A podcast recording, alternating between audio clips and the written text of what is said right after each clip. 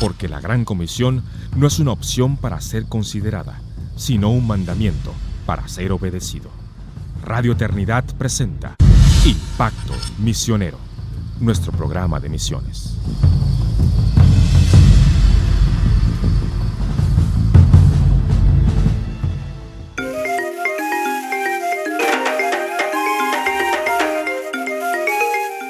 Bienvenidos hermanos a una nueva entrega de Impacto Misionero, el podcast de misiones de Radio Eternidad. Y una vez más les acompaña Yanine Martínez. Para mí es un gozo y un placer poder acompañarles en este día y en esta nueva entrega de nuestro programa. Y en, el día de hoy queremos eh, conversar acerca de la misión y el discipulado. Y el discipulado es un tema que particularmente me apasiona. Eh, realmente creo que muchas veces no hablamos lo suficiente, no solo acerca de qué es, sino del proceso de discipulado, de cosas que tenemos que tener en cuenta, de qué dice la palabra acerca del discipulado. Entonces queremos eh, iniciar una, serie de un, par de, entregas donde estaremos conversando acerca del discipulado, compartiendo tal vez algunas historias, y realmente ver cuál es la importancia y cómo cada uno de nosotros involucrados como hijos de Dios que nos, se nos ha sido asignada la, eh, hacer esta misión de hacer discípulos y vamos a conversar más acerca de esto, cómo nosotros podemos eh, ser realmente hacedores de discípulos, porque muchas personas pueden hacerse la pregunta, eh, la Biblia me deja este mandato, pero yo no sé cómo. La misma Biblia nos informa, pero a veces nosotros no hemos sido enseñados en, cómo discipular, porque tristemente muchos creyentes nunca han sido discipulados ellos mismos. Y es importante ver, eh, observar qué dice la palabra, qué ejemplos de discipulado tenemos en la palabra, qué expectativas acerca del discipulado debemos tener. Así que vamos a estar compartiendo algunas cosas acerca de esto. Y para iniciar, eh, conversaremos un poco acerca de qué es el discipulado. Y la palabra discípulo eh, viene de, la raíz en, su etimología, implica aprendiz, o sea, estudiante. Un discípulo es un estudiante, es un aprendiz de alguien. En, los idiomas originales, la palabra discípulo tiene una connotación más práctica eh, que teórica para nosotros cuando hablamos de estudiantes, hoy en día pensamos en alguien en un salón de clases eh, recibiendo enseñanza formal, enseñanza académica en muchas ocasiones, o una enseñanza donde uno tiene un escritorio, lápiz y papel y está anotando lo que el profesor dice. Sin embargo, en, la connotación original de la palabra, es una persona que aprende a medida de que observa, camina, vive y practica lo que su maestro enseña. Y yo creo que este es uno de, de los aspectos más importantes acerca del discipulado, porque cuando vemos a través de las escrituras, vemos que un verdadero discípulo, como dice Cristo, los que, los que son mis discípulos son los que hacen mis mandamientos. Los que el, que me ama es el que hace mis mandamientos. Entonces no es una persona que conoce todo el, el lingo cristiano, no es una persona que sabe todas las historias bíblicas. Un discípulo, eso es un medio de discipulado, es una de las cosas que vamos a aprender. El discipulado no es solo eh, somos amigos y vamos a compartir acerca de Jesús, como muchas personas hacen hoy en día, pero no hay palabra de Dios. La palabra de Dios es parte vital del proceso de discipulado, es el fundamento sólido bajo, sobre el cual el discípulo coloca sus, sus pisadas sin embargo, eh, el discipulado es más que enseñanza.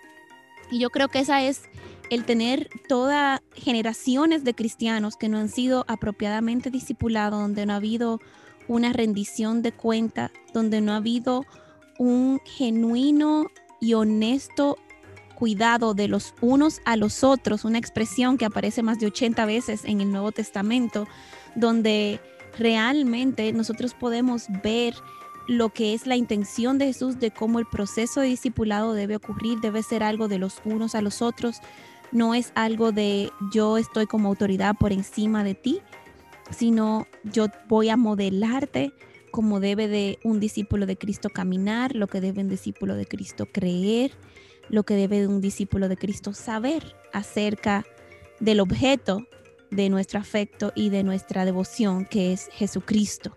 Entonces es muy importante que el proceso de discipulado sea un proceso eh, orgánico y a la vez estructurado. Es orgánico porque ocurre en todas partes. El proceso de discipulado no es solamente vamos a juntarnos eh, después del servicio o en un grupo pequeño, sino que el discipulado ocurre en, en, muchos lugares, en muchas situaciones de la vida, digámoslo de esa manera, donde toda la vida del discípulo se ve informada y se ve transformada por la palabra de Dios. Y este es el proceso de discipulado. Es un proceso vivo, es un proceso del día a día, no es un proceso solo de una enseñanza oficial o formal un día a la semana. Es el proceso mediante el cual la palabra de Dios forma a un discípulo de Cristo para ser obediente a lo que Cristo nos ha mandado hacer y a hacer. Un discípulo es y un discípulo hace. Y esto es algo también muy importante. Un discípulo es alguien cuya motivación es única y exclusivamente el ser como su maestro y es el ser como Cristo. Y cuya motivación para hacer es honrar y traer gloria a Cristo. No llevarse gloria en sí mismo, no obtener una posición X o un ministerio X, no tener clics en medios sociales. El proceso de discipulado en la mayoría de los casos, el discipulado verdaderamente efectivo y el discipulado verdaderamente em, duradero es anónimo. Nadie se lleva la gloria, solo Cristo. Entonces, a esto es que cada discípulo de Cristo ha sido llamado. Y como hemos hablado, vemos en Mateo 28, 19 al, al 20, donde Jesús envía a sus discípulos. Pero muchas veces pensamos en Mateo 28 como si fuera la primera vez que la palabra de Dios habla acerca del discipulado, pero el, la expectativa de que todo seguidor de Dios o todo creyente en Dios sea un seguidor y un discípulo, un estudiante, un aprendiz de Dios, es una idea también del Antiguo Testamento. vamos a ver tres pasajes donde vemos un poco de esto. No es solo un tema del Nuevo Testamento. Y vemos en Primera de Crónicas 25.8, donde narra una situación que se dio y dice, y echaron suertes para designar sus cargos, todos por igual, tanto el pequeño como el grande, tanto el maestro como el discípulo. O sea, desde el tiempo de los reyes estamos viendo donde estaba esta idea de un maestro y un discípulo. En Isaías 8:16, y esta es una escritura aún más, eh, con un poco más de, de relevancia teológica para el tema que estamos conversando, dice, ata el testimonio, sella la ley entre mis discípulos. Y es interesante de que la ley, ya la escritura, lo que Dios ha dicho, está en el mismo corazón del discipulado. Eh, la palabra de Dios está en el mismo corazón, en el mismo centro del discipulado.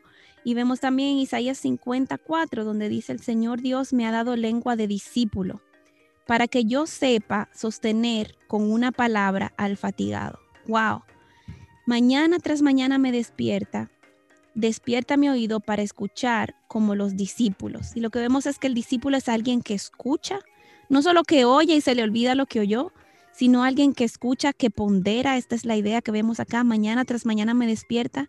O sea, esta persona lo primero que tiene en su mente al despertarse es lo que ha escuchado de su maestro. Lo primero que viene a la mente de este discípulo es lo que ha escuchado de su maestro. Y luego también dice, y, y, perdón, y al principio dice, el Señor Dios me ha dado lengua de discípulo. ¿Y qué habla un discípulo? Un discípulo habla lo que ha escuchado de su maestro. Asimismo, como en la oración de Jesús en Juan 17 y, desde Juan 15, donde él dice, permanezcan en mí, todo lo que nosotros escuchamos de Cristo es lo que él ha escuchado del Padre. Y de igual forma, ningún discípulo debe hacer nada separado de su maestro. Dios no quiere que andemos haciendo discípulos personales.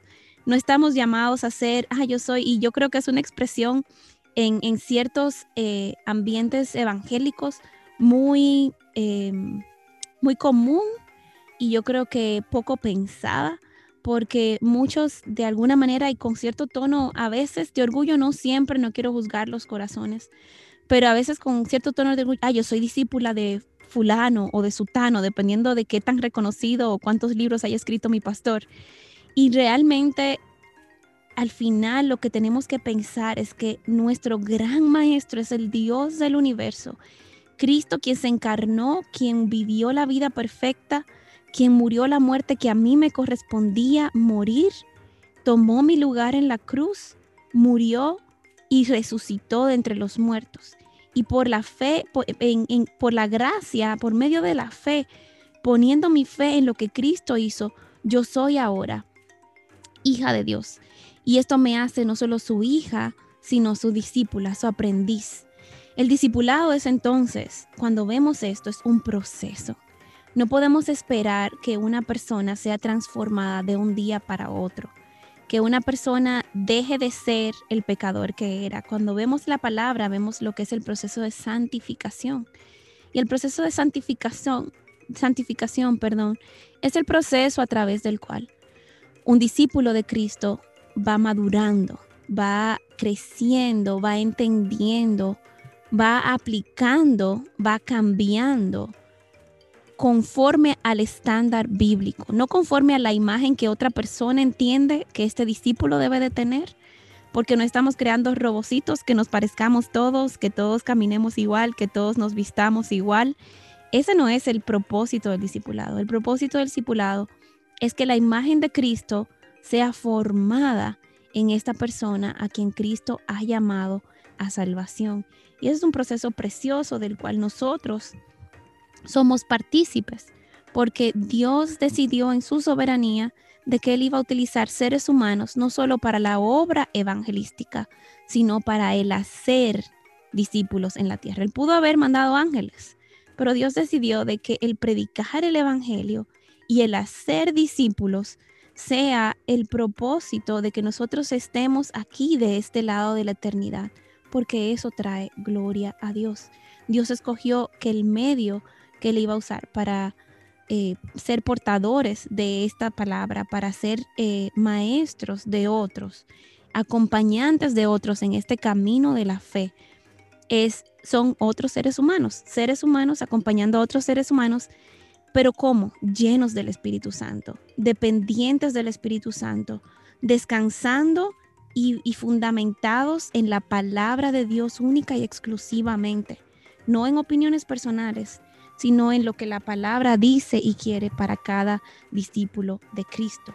Entonces es sumamente importante que pensemos en estas cosas. Entonces, habiendo hablado qué es el discipulado, veamos qué no es el discipulado. El discipulado no es solo pasar tiempo con las personas. El discipulado requiere pasar tiempo con las personas, pero podemos pasar tiempo con alguien y, yo he visto mucho esto, sobre todo en trabajando con estudiantes universitarios, donde generalmente muchas de las reuniones y de los espacios para discipulado se dan tal vez en un café, donde uno sale a tomar un café con la persona, le pregunta cómo está, qué ha estado haciendo esa semana, y luego empieza entonces ya a ver, ok, ¿cómo has visto a Dios en tu vida obrando esta semana? ¿Qué has aprendido de la Biblia? ¿Qué has leído? Y muchas veces este proceso puede desviarse y solo ser, ¿qué película viste esta semana? Ah, qué cool la película. Y empiezan a hablar de la serie de Netflix que están viendo, pero no hay ningún aprendizaje para la vida del discípulo partiendo de esa conversación. No hay nada en la conversación que realmente al final de la conversación el discípulo pueda decir, o la persona con quien se está haciendo el, trabajo discipulado, pueda decir, esto me apunta más a Cristo, esto me reta a ser más como Cristo. Entonces tenemos que tener cuidado de pensar de que cualquier conversación o cualquier tiempo que pasamos con alguien es discipulado. El discipulado bíblico requiere que la palabra esté en el centro, que el Evangelio brille en cualquier conversación en cualquier espacio del discipulado. Vemos que Cristo fue el mejor discipulador y Él nos deja el modelo de cómo discipular y vamos a hablar de esto en unos minutos. Sin embargo, tenemos que ver que el discipulado no es solo pasar tiempo con la gente. No es solo ver una película. Es importante pasar tiempo con las personas en la vida, del, en el día a día. Recuerdo que en muchas ocasiones cuando estaba eh, sirviendo estudiantes universitarios en, en Taiwán, eh, muchos de los tiempos eh, donde tuvimos buenas conversaciones evangelísticas fue el tiempo, por ejemplo, de donde yo los invitaba a mi casa a preparar una comida, pero me encargaba de enseñarles cómo preparar la comida. No era solamente servirles el plato, sino prepararles la comida. Y ahí se daban conversaciones evangelísticas importantes, conversaciones acerca del, Evangelio, de Cristo, de la vida, donde ellos tal vez me contaban un problema, yo podía decirles, sí, esto es lo que eh, yo tuve una situación similar, o Dios me ha enseñado en su palabra que y cuando nos vemos en una situación así, esto es lo que la palabra de Dios nos dice, siempre encontrando un espacio para conectar con la realidad de esta persona a la palabra de Dios. Conectamos a la persona a Cristo. El discipulado no es que nosotros nos volvamos en la fuente de esta persona, sino que esta persona pueda ser conectada a la fuente verdadera que es Cristo. Entonces, en el proceso de discipulado es muy importante nosotros no crear codependencia, no crear esta dependencia donde la persona pierde toda, eh, toda capacidad de razonamiento propio y de toma de decisiones y para cualquier decisión tiene que venir donde nosotros. Obviamente, esto es como la crianza. Cuando los niños están pequeños, nosotros les enseñamos qué ropa tienen que ponerse, les enseñamos a no ponerse los zapatos al revés. Eh, pero a medida de que los niños van creciendo, ya cuando un niño ya es un adolescente, no nos da tanta gracia cuando el adolescente se pone los zapatos al revés. Porque ya en ese punto debería de poder, eh, la expectativa es que pueda ponerse los zapatos. Tal vez no pueda decidir con quién se va a casar por sí mismo, pero sí puede ponerse los zapatos. Entonces el discipulado es similar donde nosotros vamos caminando con un creyente nuevo o no tan nuevo, eh, a medida de que van creciendo en, su vida de fe, hay cosas que deberían ser características a ya otro nivel de madurez. Lamentablemente, muchos creyentes en medio de nuestras iglesias y en medio nuestro nunca han pasado por un proceso de discipulado. Eh, muchos dicen, ah, no, es que yo, yo sola con el Señor crecí. Dios dice que hierro con hierro se aguza y Dios ha determinado de que el proceso de discipulado sea un proceso de persona a persona. Nadie se disipula solo. Todos necesitamos ser parte del cuerpo de Cristo para ser transformados a la medida del varón perfecto, que es Cristo. Dios utiliza a otros creyentes para revelar nuestro pecado, para mostrarnos puntos ciegos, como yo le digo a la gente a veces, nadie puede ver el lunar que tiene en la espalda. Entonces, necesitamos a otros creyentes para que nos digan y nos describan cosas que ellos están viendo que tal vez nosotros no estamos viendo de igual forma o con igual claridad. Necesitamos a otros creyentes para que ellos nos den ejemplos. Nosotros, nadie es perfecto en todas las áreas y al ver cómo otros creyentes aman a su familia, a ver cómo otros creyentes predican el Evangelio, al ver a otros creyentes servir las mesas, al ver a otros creyentes criar a sus hijos, nosotros aprendemos. Hay diferentes áreas que cada creyente tiene fortalezas y debilidades y podemos aprender de las fortalezas de los demás. Entonces el discipulado es un proceso de uno a uno no es un proceso aislado. El discipulado no puede ser un autodiscipulado porque la misma característica del discípulo es que debe de haber un maestro. Entonces es importante que nosotros veamos y entendamos nuestra necesidad.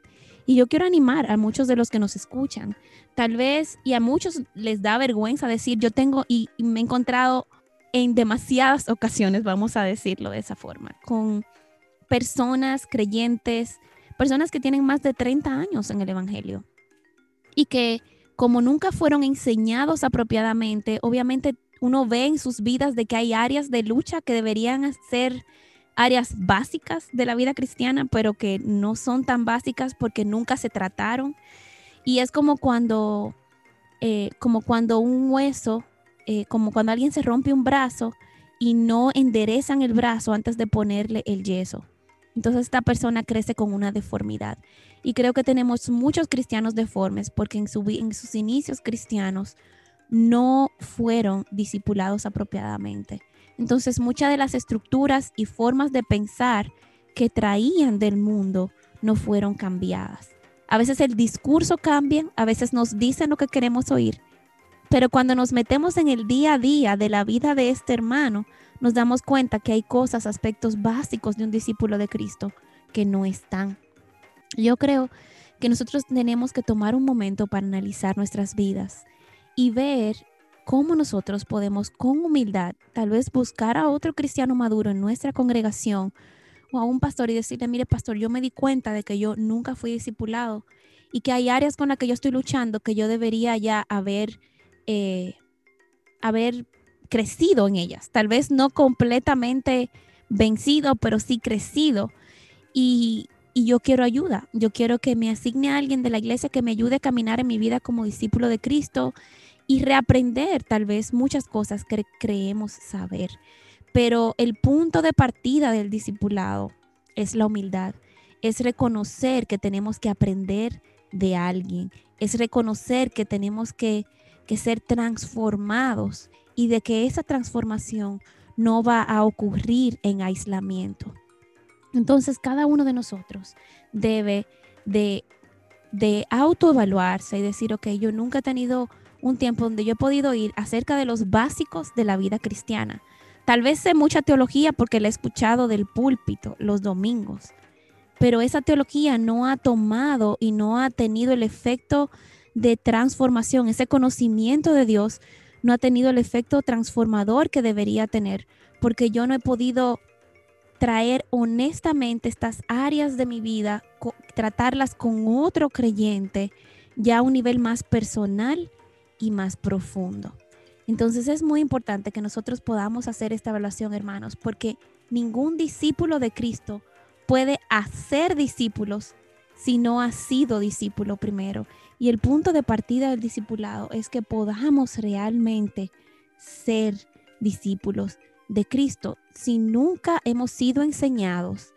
¿Con qué autoridad y con qué ejemplo vamos nosotros a enseñar a otros? Entonces yo creo que muchos de nosotros requerimos esa humildad de decir, yo necesito aprender y yo necesito estar eh, con otros creyentes, con quienes pueda crecer en mi vida cristiana. Entonces es muy importante que nosotros podamos evaluar esto. Cuando nosotros vemos la palabra, obviamente, el mejor maestro y el mejor hacedor de discípulos fue Jesucristo. Y es interesante ver algo que he escuchado muchas veces decir a mi pastor, eh, sobre todo, y a otros predicadores, que dice, Cristo, el mejor discipulador, tuvo 12 y perdió uno. Y uno no era discípulo. Y Cristo sabía. Y aún así, Él invirtió tiempo en esta persona, en discipularlo también. Y entonces muchas veces el discipulador piensa, bueno, ¿dónde puedo obtener mejores resultados? Y al final Dios no nos ha llamado a garantizar resultados o a medir resultados, a decir, ah, bueno, yo voy a invertir en esta persona porque en esta persona voy a obtener mejor resultado de discípulo. Nosotros tenemos que, en obediencia, como no conocemos los corazones, como no sabemos lo que Dios está haciendo, tenemos que entender que somos solo instrumentos en las manos de Dios. Y como instrumento no nos corresponde medir el resultado, nos ni predecir el resultado. Nos corresponde ser fieles hacedores de discípulos, ser fieles a la palabra de Dios, ser fieles en apuntar a estos discípulos o seguidores de Cristo y que Dios sea el que revele si esta persona es un verdadero discípulo o no. Y que si al final sale un Judas, ese Judas no pueda alegar ignorancia, no puede decir que no fue enseñado, no puede decir que no vio el amor de Dios a través de otro creyente. Y, y hermanos, yo sé que puede ser de mucho desánimo, Tal vez algunos hemos estado invirtiendo por años en alguna persona, pensando que era un creyente, entrenándolos en la palabra, y luego esta persona se aleja del Señor y nunca regresa, que nosotros sepamos, no sabemos lo que pasa en los últimos momentos de vida de esta persona. Y nos damos cuenta que tal vez esta persona nunca fue un discípulo de Cristo. Pero al final, nuestro llamado es a ser fieles a la palabra y a Cristo, no es garantizar el resultado del proceso de discipulado. Eso solo le corresponde a Dios, no a nosotros. Y es muy importante entonces que nosotros podamos evaluar nuestras motivaciones para el discipulado, que nosotros podamos evaluar, ok, ¿qué me está motivando a mí a ser discípulos de Cristo? ¿Estoy yo esperando ver resultados o qué me está deteniendo a mí de hacer otros discípulos? No quiero que alguien interrumpa mi tiempo, no, no tengo tiempo para esto, pero al final, hermanos, el discipulado no es una opción, Dios nos dio el mandato de la gran comisión de hacer discípulos. La pregunta es, ¿vamos a ser obedientes a este llamado? Así que hermanos, les, eh, nos quedamos al final de esta entrega con esta meditación. Reflexionemos uno en si somos verdaderos discípulos, si alguna vez hemos sido discipulados, si alguna vez hemos tenido un tiempo de nuestra vida eh, extenso donde hemos podido realmente con otro creyente rendiendo cuentas con otro creyente en nuestro crecimiento, en nuestra vida como discípulo de Cristo, en la palabra. Eh, evaluemos esto y evaluemos realmente si estamos en una posición o si estamos realmente donde de alguna manera u otra estamos invirtiendo consistentemente, intencionalmente en otra persona para ser discípulo de Cristo. Así que eh, esto es una serie no se pierdan nuestra próxima entrega, pero esperamos que esta entrega nos haga reflexionar y nos haga pensar eh, qué quiere Dios de nosotros, hermanos. Y Dios quiere que seamos formados a la imagen de Cristo y que hagamos e invirtamos en otras personas para que ellos a su vez sean formados a la imagen de Cristo. Este es Impacto Misionero, el podcast de misiones de Radio Eternidad. Queremos agradecerles su compañía y el tiempo de escucha. Les invitamos a acompañarnos en nuestra próxima entrega. Bendiciones abundantes. Has escuchado Impacto Misionero, el programa de misiones de Radio Eternidad. Te esperamos en nuestro próximo programa. Impacto Misionero es una producción de Radio Eternidad.